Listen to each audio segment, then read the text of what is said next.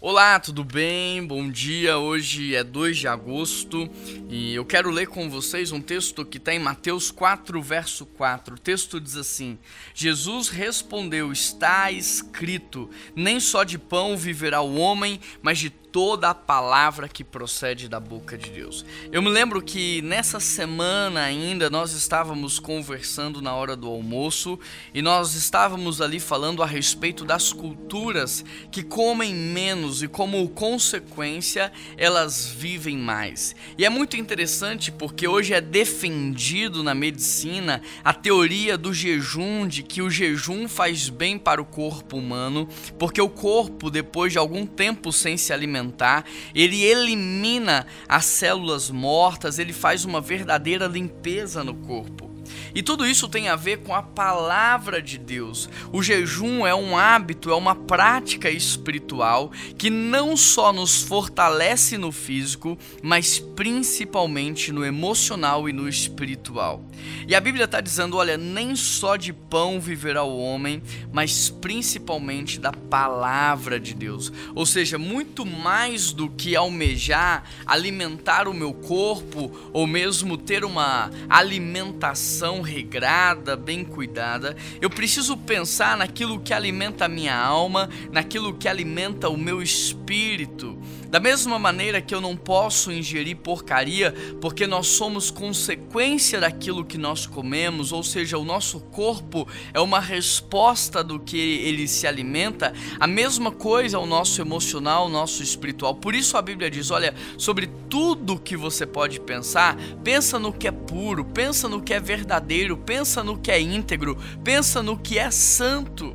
Ou seja, olha aí um cuidado com o seu emocional que você deve ter, mas aqui também o texto diz que nem só de pão o homem viverá, mas principalmente da palavra de Deus. O que aconteceria com você se você se alimentasse de uma comida apenas aos domingos? Certamente você ficaria doente, anêmico e com o tempo poderia até morrer. E é isso que tem acontecido com muitos que se chamam cristãos. Essas pessoas não têm o hábito de ler a Bíblia, não têm o hábito de ouvir a palavra de Deus, de orar em cima da palavra, e aí elas aguardam ansiosamente pelo domingo para que alguém faça isso por elas. E essas pessoas estão doentes, elas estão anêmicas porque elas querem se alimentar apenas no domingo. E a palavra do Senhor, ela foi feita para uma alimentação regrada, diária, constante, e é sobre isso que nós devemos não só pensar, mas principalmente praticar. Nós devemos nos alimentar da palavra do Senhor todos os dias, em todos os momentos da nossa vida. Qual foi a última vez que você abriu a sua Bíblia para ler? Qual foi a última vez que você parou para estudar um texto bíblico? Eu quero incentivar você a cultivar esse hábito e aqui eu vou abrir o meu coração para compartilhar com vocês uma dica, uma dica que eu tenho praticado na minha vida.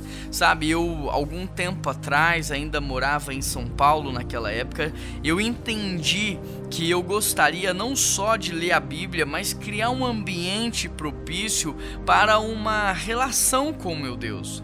Então, para o meu momento ali de leitura, de devocional, eu preparava o lanche que eu mais gostava, a bebida que eu mais gostava, eu colocava a música que eu mais gostava e eu criava esse ambiente não só de leitura, mas também de adoração, também de oração.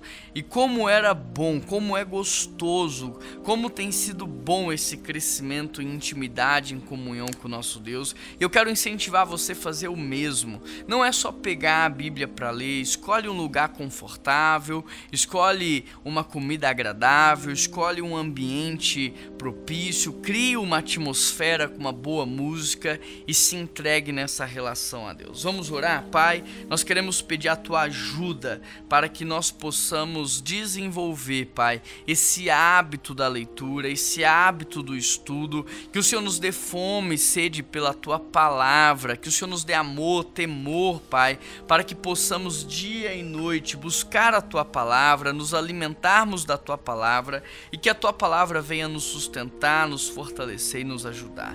Em nome de Jesus que eu oro e te agradeço. Amém. Um grande abraço, que Deus te abençoe e até amanhã.